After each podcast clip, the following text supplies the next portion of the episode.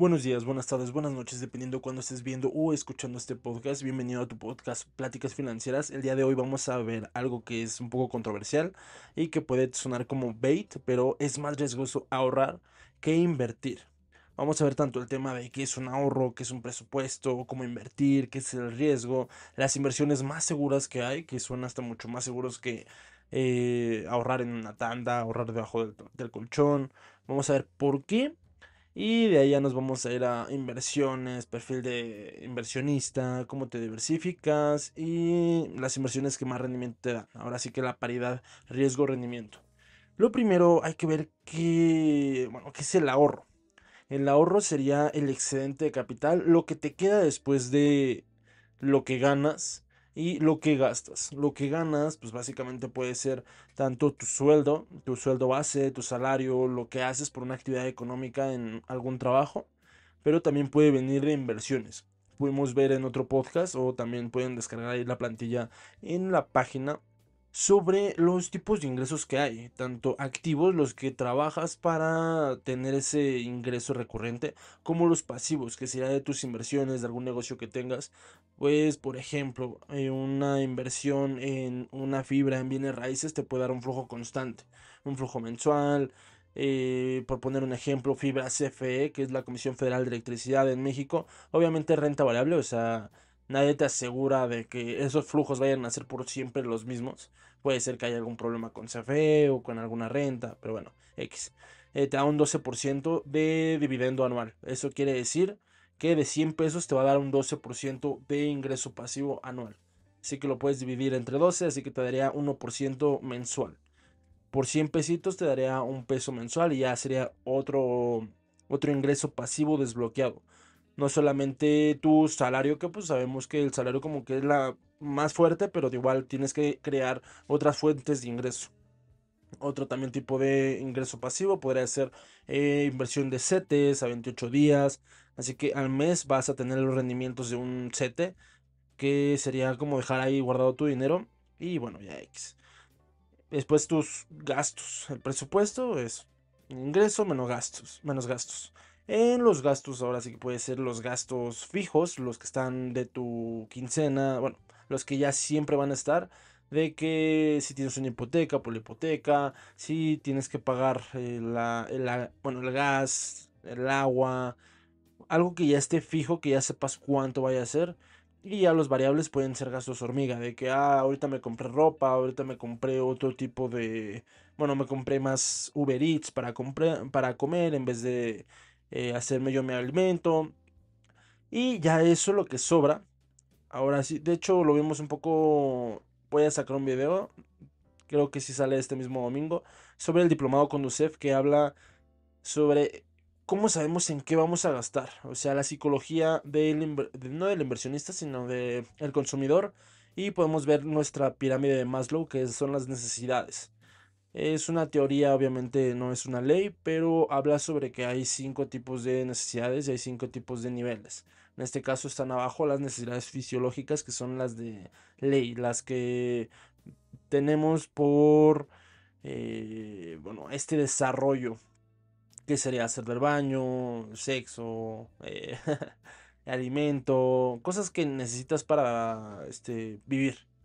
Y ya después seguridad, afiliación y todo eso. Pero eso lo pueden ver un poco más en el TikTok. Ahora, ¿qué es invertir? Como tal, invertir hay varios conceptos. En este caso puedes agarrar cualquiera, puedes ver un diccionario, eh, puede ser inversión para beneficio en un futuro. Mm, lo podríamos definir a corto, bueno, a grosso modo, de que invertir es hacer crecer tu dinero. Entonces, cualquier tipo de inversión, bueno, cualquier tipo de eh, destino de un recurso monetario que haga que crezca tu dinero, que crezcas tú profesionalmente, lo tomaríamos como una inversión. ¿Y por qué decimos que es más peligroso ahorrar que invertir? Como tal, bueno, la, el cuestionamiento completo sería que es más peligroso ahorrar sin invertir que invertir, ¿no? Pero el riesgo, ¿qué es? El riesgo como tal lo podemos ver como la probabilidad de que algo suceda.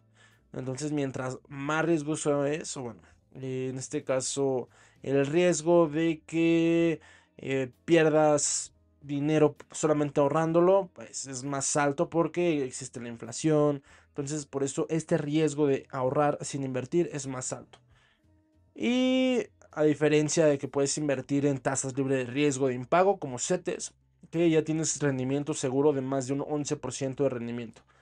Así que sí es más riesgoso en teoría ahorrar que invertir. Bueno, ahorrar sin invertir. Y hay algo interesante que se llama el concepto paridad riesgo-rendimiento. Mientras más una inversión te sea más segura, te promete menos rendimiento. ¿Por qué? Pues es más segura. Por eso los bancos no, como tal no es una inversión dejarlo en el banco, pero por eso igual no te dan tanto, porque pues, tienes toda la infraestructura de un banco. Ahorita lo vamos a ver qué pasó en los bancos, ahorita porque está tanto... Que ahorita vamos a ver que también dejarlo en un banco es riesgoso. pero bueno, vamos primero paso a paso. Eh, las inversiones más seguras, por ejemplo, CETES, que es la inversión más segura de todo México. En Estados Unidos son Treasury Bills, Treasury Bonds. Eh, también en México pueden ser los Udibonos, que son igual deuda. Bueno, CETES como tal, que es, es una deuda del gobierno. Así que tenemos atrás todo el gobierno eh, que nos respalda ese tipo de deuda. Sí puede ser que no, que no nos paguen si entra en default, si entra en bancarrota el gobierno, pero pues es muy difícil. De hecho, para eso también hay evaluaciones, para eso ven los indicadores macroeconómicos. La deuda más segura hasta hace unos años era Estados Unidos. Estados Unidos estaba evaluada como la deuda más segura de todo el mundo. Ahorita ya bajó. De hecho, la deuda más segura, hay calificadoras que evalúan cómo estás financieramente y depende de eso te dan una calificación crediticia. Por ejemplo, en México, empresas que tienen buena calificación crediticia es Palacio Hierro, SFE, porque están muy bien financieramente, entonces es muy improbable que te dejen de pagar. En Estados Unidos, pues vemos que ah, hubo ahorita hay mucha crisis de que imprimieron demasiados billetes, de que los bancos están en quiebra, de que hay otras economías que están en auge. De hecho, bueno, ya nos iremos un poco de este tema que yo tengo con el Standard Poor's 500 y con los fondos indexados que siempre prometen, ah, el S&P 500 un 14% de rendimiento anual. No, estamos viendo que la economía se está moviendo hacia otras tendencias. Por ejemplo, China, India, eh, no, Brasil no. Pero hasta México podría tocarle, en este caso si se pone con buenos fundamentos. Pero ahora, de hecho, le bajaron la calificación crediticia a Estados Unidos. Ahora es AA como tal es de triple A, doble A, triple B, W, B, ya después la triple CS. De hecho, ya a partir de cierto nivel, creo que es B para abajo, ya son bonos basura, que son bonos que realmente son muy peligrosos. peligrosos. Por ejemplo, los bonos del tesoro de Pemex, bueno, no son de tesoro, son los la deuda de Pemex, lo consideraban como bonos basura. Y ya cómo mejorar, pues mejora tus, tus financieros, así, así mejora tu tipo, tu calificación de deuda. Y algo interesante a recalcar es que Pemex tuvo su primer trimestre con ganancia desde hace 10 años, que obviamente tendríamos que esperar a que el siguiente trimestre siga con ganancia y todo eso. Esto es de constancia, no es solamente de que, ah, este trimestre le fue bien, no, podemos ver que ahorita pudo haber sido por toda la crisis que hubo de gas natural de Europa, entonces tuvieron que ver otros mercados, por ejemplo, eh, las refinerías, todo lo de gas natural de la Unión Europea, porque Ucrania y Rusia, bueno, más del 40% de que daban todo el gas natural de, Europa, de la Unión Europea, valga la redundancia, tuvieron que ver otro tipo de eh, energías. En este caso pudieron también ver Pemex, pudieron ver las de Estados Unidos. Así que tendríamos que ver, o bueno, la evaluadora tendría que ver que sea constante esta mejora de Pemex para subir su calificación crediticia. Pero, pues regresando a lo mismo, eh, la inversión más segura de todo México, del país, sería eh, CETES. En este caso, ahí ya te promete un rendimiento, ahorita un 11% de rendimiento anual. Bondía es un fondo de inversión que únicamente invierte en bonos de tesoro de México, igual te promete más de un 11%. Y ya es tasa libre de riesgo de impago, pero, no, pero sigue teniendo tasa, eh, bueno, riesgo de mercado. Riesgo de mercado pues, es de que entre en default México o que haya mucha inflación. Entonces imagínate que haya mucha inflación, CETES ya te prometió un 11%, pero de aquí a mañana la inflación sube un 100%, ¿no? Como lo que está pasando ahorita en Argentina. Para eso están los UDI bonos, que son bonos, eh, es unidad de inversión, que están indexados, o sea, tienen el índice por referencia de la inflación ahorita te están pagando como un 4 o 5% más de la inflación. O sea, si ahorita la inflación está en un 7, 8%, vamos a tomar un 7.5. Te dan un 4.5 más de la inflación. Entonces, en teoría, ya te estarían dando un 12%, que es 0.5% más que ese. Así que por eso hay este tipo de deuda que es muy segura. Pero porque hablamos que un banco también puede tener mucho riesgo. En este caso vemos que Silicon Valley Bank en Estados Unidos quebró, que Credit Suisse también estuvo en peligro de, quiebra, pero UBS lo pudo salvar. Em, ¿Cómo vemos qué tanto riesgo tiene? Pues podemos ver su evaluación crediticia. Su evaluación crediticia se dedican a unas evaluadoras, HR, bueno, HR Ratings, Fitch, Standard Poor's, que son las que se encargan de evaluar la deuda, de que dicen, ¿sabes qué? Esta deuda está bien padre. Esta deuda es casi muy improbable que no te pague en unos 5 o 10 años. Y así te dan tu calificación. Como el 10 es eh, AAA, como la que habíamos comentado. ¿Y ellos qué hacen? Un análisis exhaustivo, eh, van directamente a los bancos. Realmente no, no, no es tan difícil. Bueno, obviamente sí tiene su ciencia, pero si tú quieres igual evaluar qué tan bien está tu banco, qué tanto probabilidad haya de que quiebre, puedes entrar directamente a sus financieros, y ver a, a un banco y cómo ves la salud financiera con su balance general donde vienen sus activos, los activos que son derechos. Por ejemplo, las propiedades, el dinero que tiene, eh, las inversiones, las cuentas por cobrar, todo lo que pueda convertir en dinero. Y, eh, bueno, que un derecho. Y los pasivos son sus obligaciones, todo lo que le quita dinero. Que igual es parecido a lo de los humanos, bueno, lo de las personas. De que un activo, pues básicamente, a tu casa, a cuánto dinero tienes, a tus inversiones, tu patrimonio todo eso lo puedes convertir en dinero y serían tus activos. Que tus activos deben de ser más, más altos que tus pasivos. Los pasivos, pues básicamente serían tus cuentas por cobrar, no, tus cuentas por pagar, que tus tarjetas de crédito, que tu hipoteca, todo lo que ya debas, que vas a estar obligado a pagar. Y hacen un análisis de que, ¿sabes qué? Tus activos son más altos que tus pasivos, así que estás bien si tus pasivos ya están más altos que tus activos, ya estás mal. Y es algo que ahorita está pasando. Electra va a ah, No, ¿cuál es? Banco Azteca, ¿no? No, no es Banco Azteca, es TV Azteca. De Salinas Pliego. TV Azteca va a quebrar. Realmente no, es muy improbable que vaya a quebrar. ¿Por qué? Ah, igual sacamos un TikTok. Hay un TikTok que lo explica. Pero realizamos el análisis de TV Azteca. Tuvimos que ver su balance general como tal, su ganancia, si ha tenido ganancias, eso es lo bueno. Han sido muy pocas, pero con que tenga poca, pero que sí tenga ganancia, ya es algo bueno. Y ahora vemos sus activos, sus pasivos, qué tan endeudado está. Eh, Azteca sí se endeudó muchísimo a corto plazo, pero aún así sus activos a largo plazo, o sea, sus activos totales, sus propiedades, su marca, su goodwill, todo lo que le dé derecho a bueno, todo lo que te da derecho son más altos que sus pasivos, o sea, completos.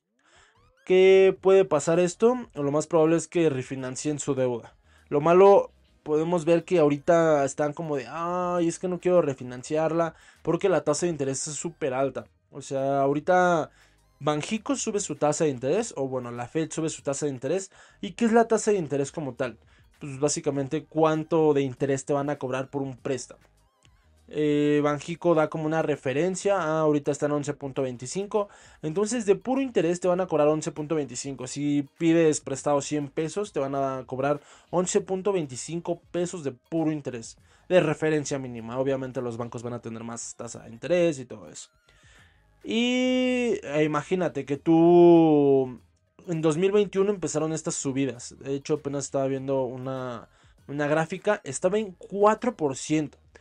Eh, la tasa de referencia de México. Imagínate que pediste un préstamo, 4%, de interés, entonces 4 pesitos te costaba pedir 100 pesos, ¿no? O sea, tenías que devolver los 100 más los otros 4. Eh, son simplificándolo, obviamente. Porque igual queda comisiones. y ahora no pudiste pagar esa deuda. ¿Por qué? Porque no tuviste tan buenas ganancias. Entonces, uy, el banco lo que espera es que tú pagues. A ellos le da igual si, bueno, no sé, si eres, si pagas antes de tiempo, si pagas después de tiempo. Lo que a ellos les importa más es que pagues. Ya después te van a meter un buen de intereses, obviamente. Pero si ahorita TV Azteca refinancia su deuda, entonces no solamente le van a cobrar esos 4 pesitos, le van a cobrar ahora 11, 12 pesitos por moroso, 13. Ahora va a ser tres veces más su deuda. Y bueno, imagínate, ya estás pagando tres veces más. Lo más probable es que refinancien su deuda así a largo plazo y ya no tengan ningún tema para pagar. Pero, ¿qué pasó con Silicon Valley Bank? o con los otros bancos. Como tal, ellos no manejaron bien su riesgo. Así que cuando no manejas bien tu riesgo, ¿qué quiere decir esto? Puede ser que des muchos préstamos, es lo que pasó en la crisis hipotecaria del 2008. No analizaron bien quién sí te podía pagar una deuda y quién no te podía pagar una deuda. Era la crisis hipotecaria, es lo mismo que ahorita estamos viendo de la especulación inmobiliaria, que es muy riesgosa. ¿Por qué? Porque todos dicen, ay, la promesa de México, va a venir demasiada inversión extranjera, va a poder potencializar el crecimiento del país. Eh, sí, sí puede ser, pero también puede ser que pase algo parecido como Brasil, que Brasil era como el milagro, con lo que esperaban de que en el mundial se potencializara y ellos se endeudaron y esperaron, bueno, y, e invirtieron muchísimo en infraestructura en Brasil.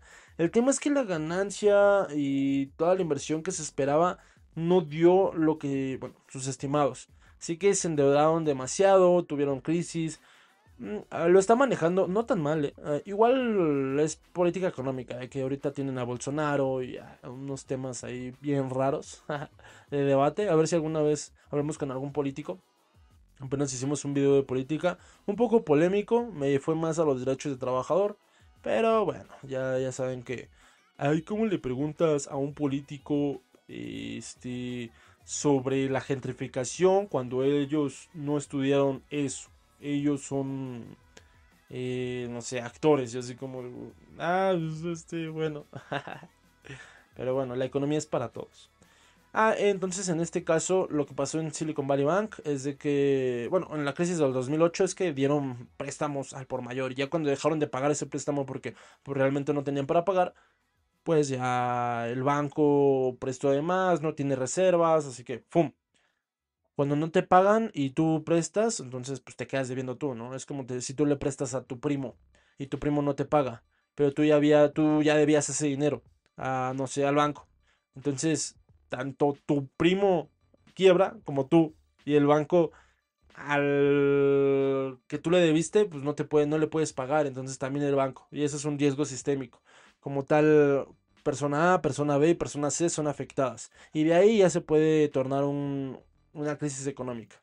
Lo bueno de los bancos y lo bueno de México es que tenemos el IPA, el Instituto de, el Instituto de Protección Ahorro Bancario, que estaba viendo estadísticas, ellos protegen hasta el 99% de la población del país. Son como aproximadamente 3 millones de pesos que te pueden asegurar, o sea, cada institución bancaria tiene un seguro de IPAP. En el caso de bancos son hasta 2.5 millones, 3, millones.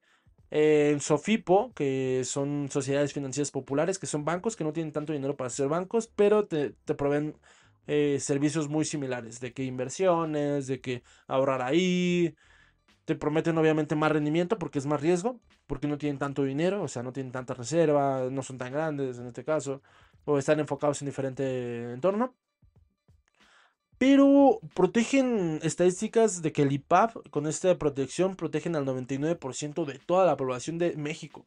O sea, imagínate, esos 2.5, esos 3 millones, ya te protegen. El 99% de la gente no debe preocuparse.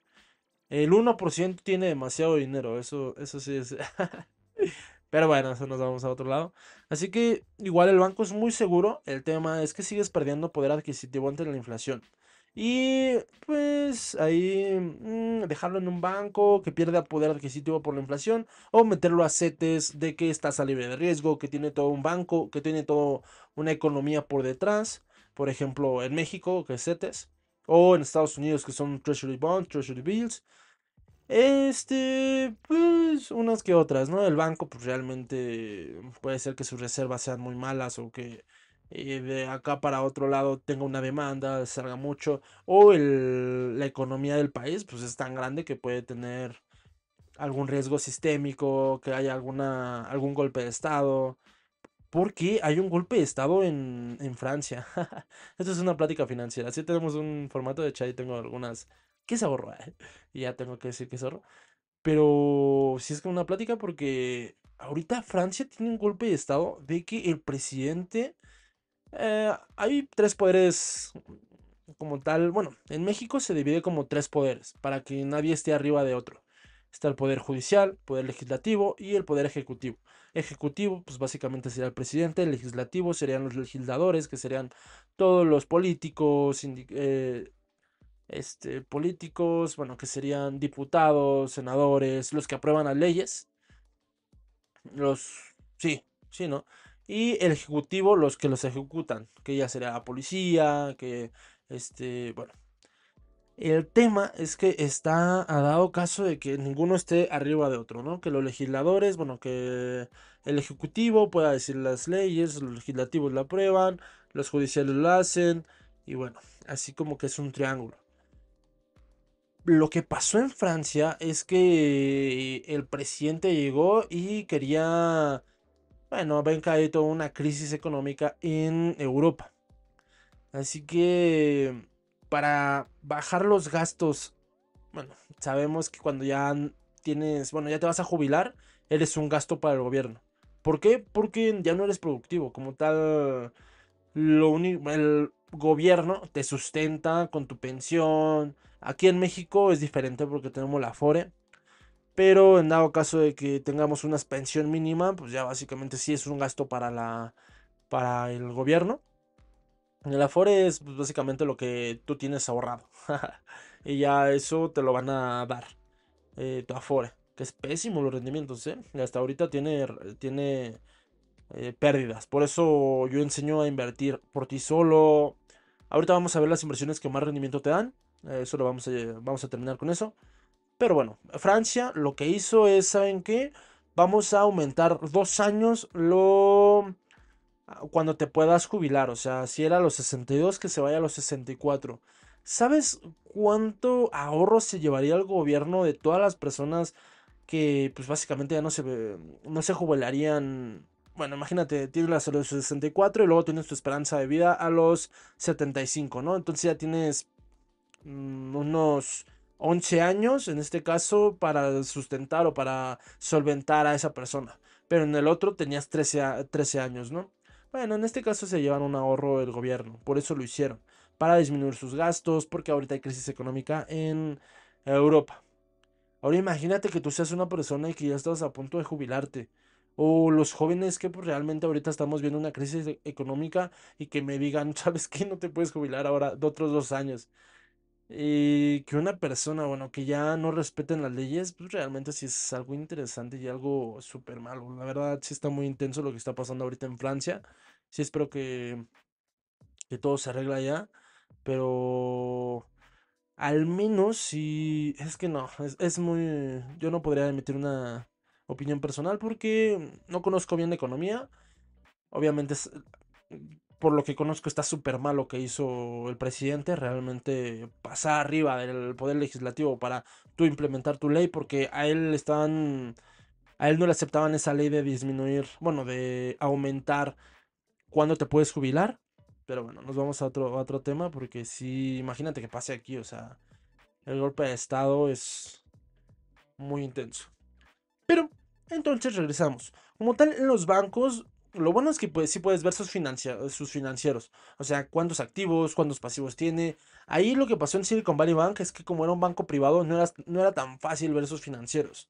O sea, en qué estaban invirtiendo, cuánta, cuánta deuda tenían, cuánto habían prestado. Lo que lo bueno de México o lo bueno de, no sé, algunos países es que sí podemos ver los financieros de BBVA, los de Banorte, los de Santander. Ahí cotizan en la bolsa. De hecho, Santander ya quiere dejar de cotizar en la bolsa. Así que ya podría ser un problema. Lo bueno de la bolsa de valores es que te da transparencia. Como tal, puedes ver los movimientos de todos. Eh, están auditados. O sea, obviamente sí puede haber ahí una maña, pero pues esperamos, no, no esperamos eso, ¿no? pero podemos ver que los activos son mayores que los pasivos. Y bueno, ya mientras los activos sean más. Hay una brecha más grande entre activos y pasivos, o sea, positiva de activos contra pasivos menos probable es de que ese banco se vaya a default, se vaya a la quiebra. Y lo mismo pasa con las personas. Como tal, hay algo interesante que aquí en México se le llama buro crediticio o buro de crédito, que no es más que una calificación. Eh, tú por tener una tarjeta de crédito, por pedir préstamos, ya estás en el buro de crédito, ya estás generando un buro de crédito, que es como tu historial de pagos. No te ven tanto cuánto pediste, sino qué tan constante eres con los pagos. En este caso, si tienes un buro crediticio de unos años y nunca has dejado de pagar mes a mes, has hecho compras con tu tarjeta de crédito, pues el banco va a decir, oye, esta persona sí me paga, así que le voy a prestar obviamente más fácil dinero.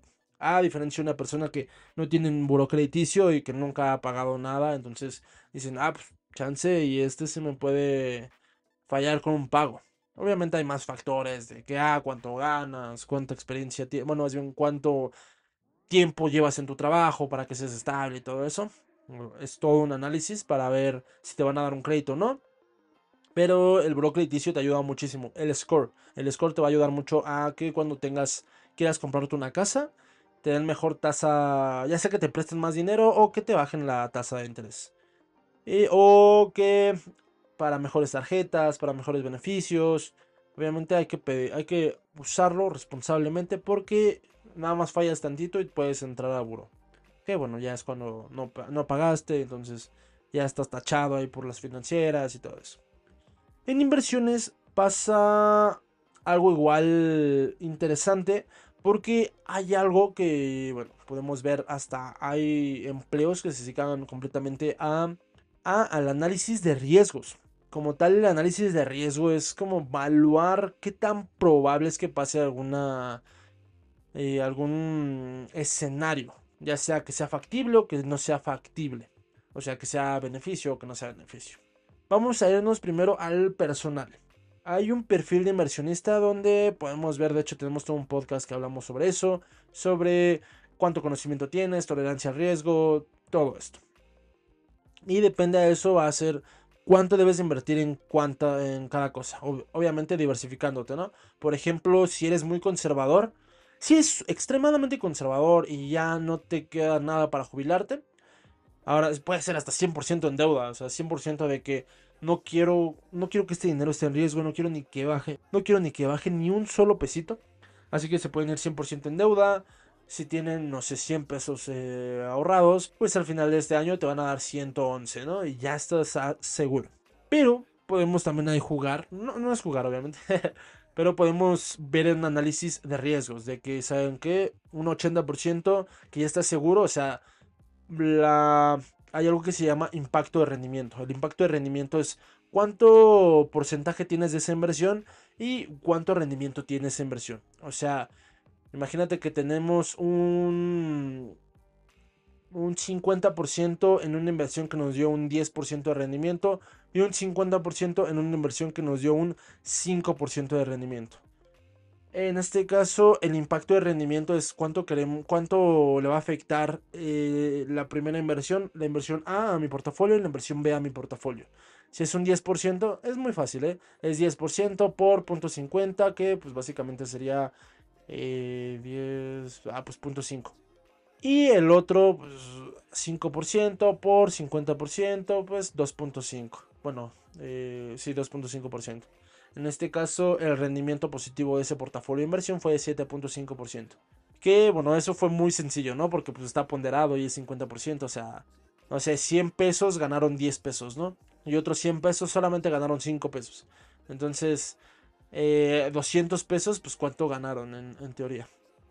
Pero esa sería básicamente la alguna de las cálculos que se realizan. Igual otros cálculos que se realizan para evaluar el riesgo, pues ahí en los activos, pues serían los ratios, ¿no? Por ejemplo, más bien en, la quiebra, la posibilidad de quiebra, pues serían los ratios de que solvencia, de liquidez, que activos sobre pasivos, que deuda sobre activos, que el ROE, que también podría ser la rentabilidad entre equity, o sea, entre capital contable, la capital contable es la diferencia entre activos y pasivos.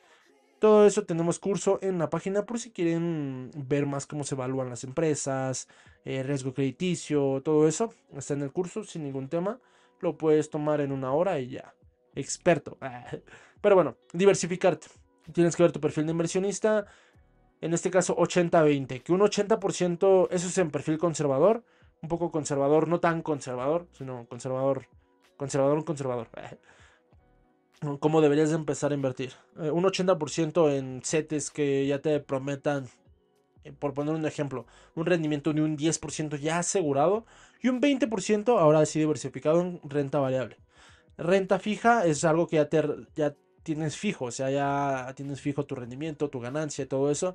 Y la variable es lo que puede variar, que depende del rendimiento del activo, de cómo le vaya al activo, va a ser lo que tú vas a ganar. Así que ese 20% es ahora sí lo interesante, es cómo vas a empezar a eh, potencializar tus ganancias. Por ejemplo, en CETES ya tienes 10% de rendimiento garantizado, ¿no? Y ese 20% pues podemos meter que acciones, que cripto, que crowdfunding, que fondos indexados, algo que no tiene el rendimiento garantizado, pero estadísticamente ha dado un mejor rendimiento y la puedes evaluar. Ahora sí que depende de cómo evalúes, que también evalúes. De hecho, ahorita vamos a llegar a lo de, bueno, de una vez. Algo interesante, mm, hay paridad riesgo-rendimiento. Hay inversiones que tienen la tendencia innovadora que te prometen mucho más rendimiento a una empresa que ya sea madura y que ya sea líder del mercado. Por ejemplo, Apple. Por ejemplo, Microsoft. Que sí te pueden dar buen rendimiento, un 10, un 20%. Pero no te van a multiplicar por 100, por 200 tu, tu inversión. Como era Google hace unos 10 años, ¿no? Era lo mismo que estábamos platicando en otros podcasts pasados. Pero eh, ahorita, bueno, eh, podemos ver que Facebook hasta se cambió su nombre a Meta porque estaba muy interesado de que, ah, vamos a hacer el metaverso, que no sé qué que también Apple, que un buen se querían meter a metaverso, que es uno de los eh, mercados que esperan que sean más innovadores y que en un futuro sea. Pero así como es de prometedor, así tiene su riesgo. De hecho, ay, ¿cuál fue la empresa que dijo que realmente ya no le interesaba el metaverso? Que iba a despedir a toda su plantilla que, que se estaba eh, enfocando en el metaverso. ¿Por qué? Porque la inteligencia artificial de Microsoft, si bien la conocen, ChatGPT, rompió el mercado. O sea, aunque ahorita. Aunque ahorita esté haciendo pérdidas en Microsoft. ¿Por qué? Porque es una inteligencia artificial, es una inversión muy grande y ahorita no les ha dado frutos. Pero ahora imagínate que esa inteligencia artificial las, las metas a nuevos productos, bueno, a los productos que ya tengas. Como Bing, que es su buscador. Imagínate un buscador que tenga inteligencia artificial ya eh, por default, por predeterminada para que te ayude a hacer tus búsquedas, que no solamente esperes lo que esté ahí en el mercado, o sea, que esté en las páginas, porque bien sabemos que Google te puede posicionar, posicionar ya sea porque pagues o por la relevancia que tengas, pero no necesariamente es porque seas bueno. O sea, y la inteligencia artificial te puede dar, de hecho yo lo he utilizado, que pregunto eh, estadísticas de gentrificación en México. Eh, y en México es muy difícil encontrar data, ¿eh? Así que ChatGPT te encarga de buscar toda la información, traducírtela y darte un link directo. O sea, hasta hacerte presupuestos, hasta hacerte las inversiones. bueno, las inversiones no, aún no, pero sí esperan que ya te hagan las inversiones. Que la inteligencia artificial puede ser mm, implementada en todo lo que te, te imagines. Realmente sí es algo muy prometedor. Microsoft le invirtió demasiado. Meta no le invirtió para nada. Google sí le invirtió demasiado. Bueno, pero ahora ven que esa inversión en Meta, no me acuerdo bien qué empresa era. Por ponerte un ejemplo, mm, no sé. Eh, no, te estaría mintiendo, no me acuerdo cuál empresa fue en específico. Pero ahora la, inteligencia artificial, para ahorita se ve que va a ser más rentable que el metaverso. Pero bueno, obviamente eh, el solo el tiempo dirá. Así que esto es algo que lo que puede pasar en las inversiones, que pueden cambiar las tendencias, que justamente lo que estábamos platicando al principio, el Standard Poor's 500 yo no soy tan fan porque veo que las tendencias se pueden mover hacia otros mercados. Algo que pasó con Japón. Japón era, o sea, Nikkei 225, un índice bursátil muy interesante. iba a la alza. También Europa, antes del 2008, podíamos ver que esos índices iban a la alza. ¿Qué pasó? Pues crisis del 2008, Japón se endeudó demasiado. ¿Por qué? Porque ya no tenían crecimiento.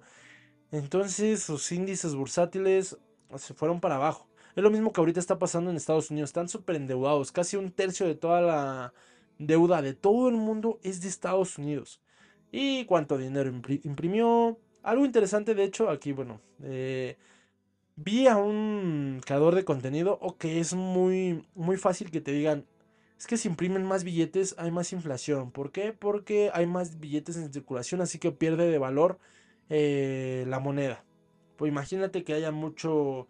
Mm, o sea, sí, pero no es tan fácil como eso. O sea, no hay respuestas simples para preguntas complicadas. La inflación no únicamente determina de cuánto dinero es impreso y cuánta producción, porque mm, recuerdo bien que el creador de contenido dijo, si aumenta cuánto dinero hay y no aumenta la producción, pues realmente va a haber inflación. No necesariamente, o sea, podemos ver que en Estados Unidos imprimieron demasiados billetes, pero el tema no es de que no produzcan más. O sea, sí el PIB es una métrica muy interesante, Producto Interno Bruto, el, el valor de los productos y los servicios realizados en un territorio, pero ¿qué le da valor? O sea, ¿qué le da valor a la moneda? La, bueno, en teoría, yéndonos de base la ley de oferta y demanda. Pero, ¿qué trae la ley de oferta y demanda? O sea, ya un poco más para arriba, la confianza, o sea, la confianza que tiene en ese país. De que su economía, de que más gente la quiera, o sea, bueno, la confianza ya trae a que más gente la demande, ¿no? ya en este caso la oferta y ahora sí. La, la, inflación no únicamente determina, sí, la ley de oferta y demanda, pero también más, más factores. Pero bueno, nos vamos a otro Ya nos estábamos yendo a otro lado. Tema para, para debate, interesantísimo. Eh, me encantaría hablar con alguien de eso. pero en este caso, elegir la inversión. Elegir la inversión es fundamental para saber el riesgo. O sea, ya tenemos un 80% que ya está asegurado tu rendimiento. Ahora ese 20% que vamos a hacer para que mm, potencialice ese rendimiento. Que pues básicamente nos podemos ver, podemos ir a evaluaciones, podemos irnos a fondos indexados, podemos irnos a, a mercados en tendencia de crecimiento. Pero hay cada tipo de inversión. Por ejemplo, crowdfunding son financiamiento de ideas tanto de proyectos nuevos, por ejemplo, startups, por ejemplo, pymes, que apenas van empezando, así que hay muchísimo riesgo. ¿Por qué? Porque el 75% de los emprendimientos fracasan después de tres años en México. Así que con que una empresa eh, le vaya bien, pues te puede multiplicar ahora sí tu dinero por 100. Pero, ¿cómo sabemos cuál es esa empresa? Pues tenemos que evaluarla. ¿Cómo la evaluamos? Pues tenemos todo un curso. no, que análisis fundamental, análisis financiero, eh, económico, técnico. Bueno, el técnico no, no funciona aquí porque pues básicamente no hay gráfica de velas. Pero si es de que ver sus fundamentos, ver si están constituidos, porque hay algunas empresas que si te dicen, ¿sabes qué? Yo gano tanto, pero pues realmente son falsos, ¿no? Imagínate eso, no. Pero hay que ver que hay diferente tipo de acciones, en este caso en la bolsa de valores. Eh, antes de llegar a eso, me gustaría comentar lo del beta. El beta es muy utilizado en la cuestión de riesgo. Algunos indican que mientras mayor sea el beta, mayor riesgo tiene sobre su índice de referencia.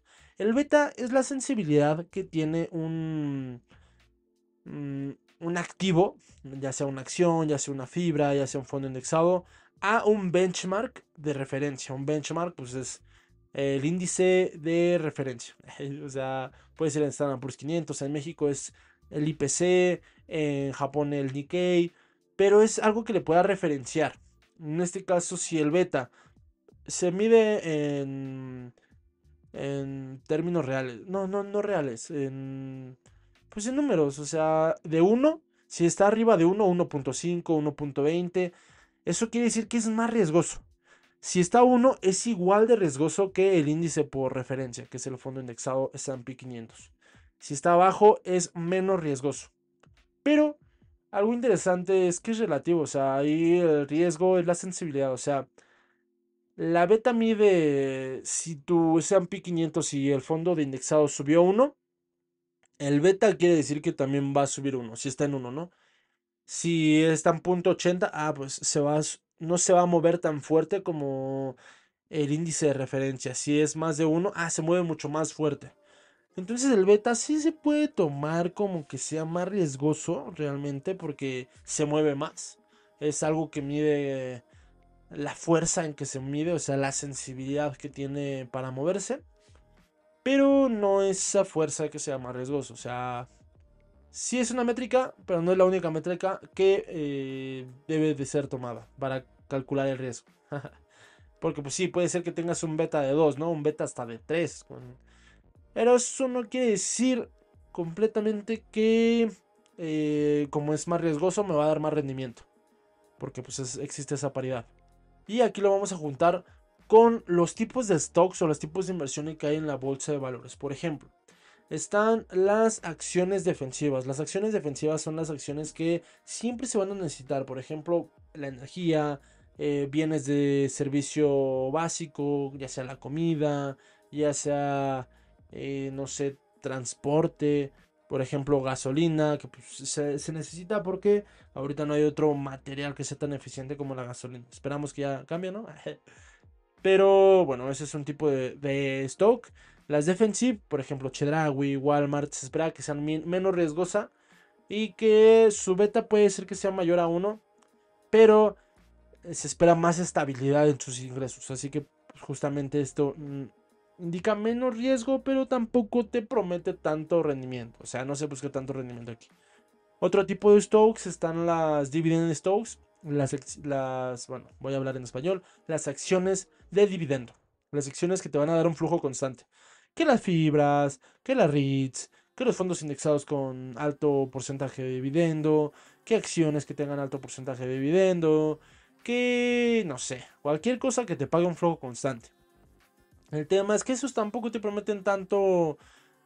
Ah, bueno, en la bolsa de valores hay dos tipos de, rendimiento. Tanto por plusvalía del activo como por el dividendo que te den, por el flujo que te den. Mm, como te dan alto flujo, como te dan el flujo, pues no es la ganancia, te la reparten. En vez de que la reinviertan en la empresa, por ejemplo, Google la reinvierte en la empresa, eh, no sé, Tesla la reinvierte en la empresa.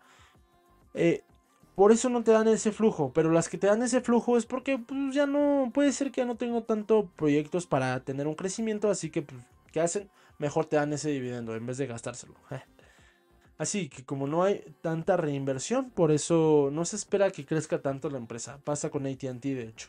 Después están las especulativas, las de crecimiento y las de blue chips. Las de blue chips son las empresas ya consolidadas, las empresas que pues básicamente ya son las más grandes del mundo, que son Coca-Cola, que bueno, es que Berkshire Hathaway sí, sí, sí prometen rendimientos, pero ya son las más grandes del mundo, no esperas que te multiplique por 10 tu dinero, porque pues imagínate, ¿no? Apple es la empresa que ya ahorita vale como 1.5 este trillones, un buen de dinero ya vale. Es que hay que está diferente porque trillions y billions es justamente diferente en México y en Estados Unidos. Entonces puedes decir trillones y pues, realmente estás hablando de billions en, pesos. Pero bueno, no vamos a eso. De hecho, Peña Nieto fue criticado por eso y yo así decía, ¿por qué? Pero pues está bien, porque dijo, sí, realmente es diferente. ya hablando de Peña Nieto, ¿no? Entonces si se espera más rendimiento, pues obviamente también más riesgo. En este caso, las growth, que son las empresas que sí tienen, bueno, que se busca un crecimiento, una tendencia a crecer rápido sus ventas, de crecimiento rápido, de que están ahorita pues, en su auge, no, no en su auge, están en desarrollo para seguir creciendo. Por ejemplo, Netflix, mmm, no, eh, Google. Es que Facebook también ya, ya está en madurez. O sea, ya podemos ver que Facebook bueno, TikTok que tiene un crecimiento impresionante y ya podemos ver nuevas industrias, ¿eh? nuevas industrias, pues carros eléctricos, carros autónomos, la agrotecnología, la biotecnología, un buen de nuevos este, sectores, por ejemplo también el de India, también el de las construcciones pero sustentables, no me acuerdo cómo se llaman las green... no me acuerdo bien, green real estate, algo así. De hecho, si quieren ver más de esas tendencias, las estadísticas y todo eso, bien, o pueden buscar en OSD, que pues básicamente es la Organización Económico Desarrollo Comercial, ah, no, no me acuerdo cómo se llama, pero o busquen análisis o futuras tendencias, macro tendencias. De hecho, apenas subimos en el de fondos indexados. eh, una, un tutorial ahí que tenemos en YouTube. Bueno, es un curso completamente gratis sobre las tendencias que decía Globalex, que pues, son básicamente algunas que decimos. Eh, robot, ah, por ejemplo, robots y, e inteligencia artificial, que eso lo veía mucho, imagínate, Microsoft ahorita está súper bien, de hecho ha subido más de un 20% en el último mes. Recomendación de inversión, eh, depende de tu perfil de inversionista y depende de lo que te guste. entonces, también puedes ver en ARK Invest, en Berkshire Hathaway, hacia dónde se quieren mover. Por ejemplo, ellos están invirtiendo muy fuerte en Newbank, en Roblox, en, siguen invirtiendo en petroleras. Vanguard y BlackRock también tienen sus análisis completamente públicos para que puedas ver las tendencias y también ellos te recomiendan, justamente depende cuándo quieras, eh, cuánto rendimiento quieras, en qué mercado te guste, por ejemplo, si quieres carros autónomos, pues ya te dice, ah, la recomendación es que esto es un mercado muy innovador, tiene muy alto riesgo, así que te puede dar más un crecimiento, de hecho se llama over over market, over related, algo así es over, no me acuerdo qué, pero también en GBM tiene sus análisis completamente gratis. Actinver, todas las casas de bolsa tienen sus análisis gratis, una parte gratis, una parte de paga, obviamente necesita ser su cliente, pero hay muchos análisis muy interesantes en eh, internet. Si a mí me preguntas, pues realmente hacia dónde va la tendencia. Ahorita podemos ver que inteligencia artificial está en top. Me gusta mucho el Big Data, el Data... Bueno, cómo ven y analizan los datos. Google hace mucho esto. Ahorita Microsoft está on fire. Eh, algunas otras mercados, por ejemplo, Peloton también está muy fuerte en esto. New Bank. Coinbase no son recomendaciones de inversión, nada más es para que chequen cómo esos tipos de mercado. Realmente para disminuir el riesgo, pues realmente es diversificándote, no solamente con deuda, sino también puede ser con fondos indexados, no solamente que tengas una empresa, ¿no? Que tengas 50 empresas de ese sector y cómo lo puedes hacer comprando un fondo indexado que te permita ya invertir en todo eso sin ningún tema.